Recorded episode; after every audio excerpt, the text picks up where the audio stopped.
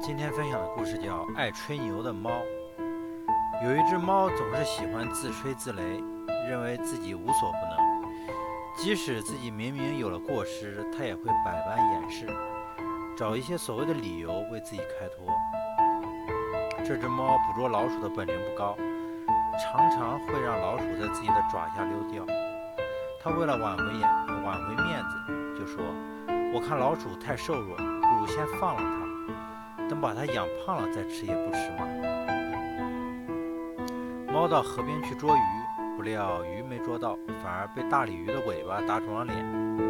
猫强颜欢笑地为自己开脱道：“用鱼尾巴洗脸的感觉的确不错，不过它下手重了点。”一次，猫不小心掉进泥坑里，浑身沾满了泥污，它怕同伴们笑话它，连忙解释说。我的身上最近长了些讨厌的跳蚤，用这个办法实在是太灵了。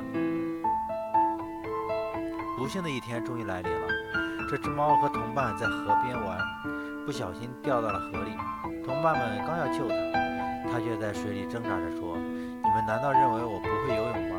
不，你们错了，我只是太热，想在河里洗个凉水澡。”它的话还没说完，就沉入了河底。